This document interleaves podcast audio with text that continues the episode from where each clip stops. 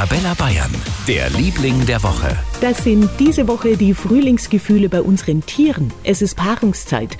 Die Kröten wandern wieder und die Eichhörnchen sind schockverliebt. Die jagen aktuell die Bäume rauf und runter wie verrückt.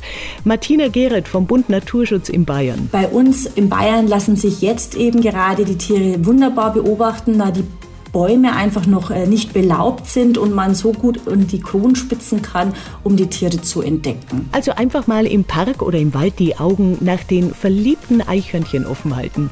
Oder Sie machen einen Ausflug in den Eichhörnchenwald nach Fischen im Allgäu. Da gibt es ganz viele davon. Übrigens, die Aufzucht der Jungen übernimmt dann das Weibchen ganz allein und egal welche Farbe die Eltern haben, die Eichhörnchenjungen können braun, schwarz oder auch rot auf die Welt kommen. Für ganz Bayern, der Liebling der Woche auf Arabella Bayern.